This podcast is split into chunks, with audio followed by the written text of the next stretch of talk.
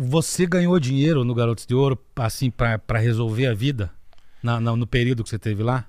Eu tive oportunidades. Porque teve dois momentos, né? Teve um momento que você foi contratado, e aí provavelmente você tinha um salário. E depois, ao longo desse, desse, dessa parceria, você se tornou sócio. Isso. Acredito que aí melhorou Justamente. também o teu orçamento.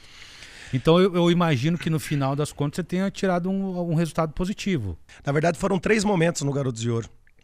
O primeiro momento ele não, não teve evidência. É, eu estava no Estampa Nativa, que foi a minha primeira banda, onde eu permaneci oito anos. E o Ayrton Machado, né, hoje falecido.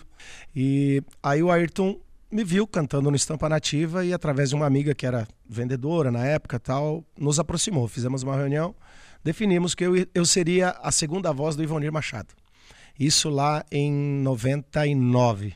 Aí fui, fiz um, umas três semanas como teste, né? Falhava os bailes do Estampa Nativa, naquela época tocava um pouco menos. Corria lá pro Garoto de Ouro, fazer adaptação, cantar com o Ivonir, ver como que iria funcionar essa, essa junção dos dois. Só que naquele momento eu percebi que a estrela do Ivonir era gigante, né? E ele não abria muito espaço. Bah ele era um pouco vaidoso, né? Não é porque morreu também que nós vamos santificar, né?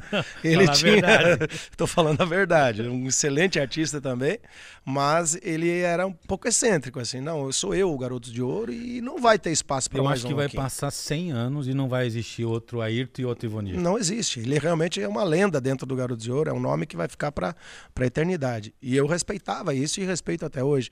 Porém, eu senti que ia ser uma competição interna.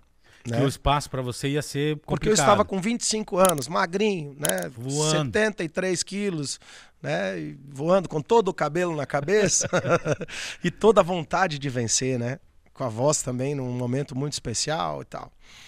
E aí eu senti que não ia dar legal.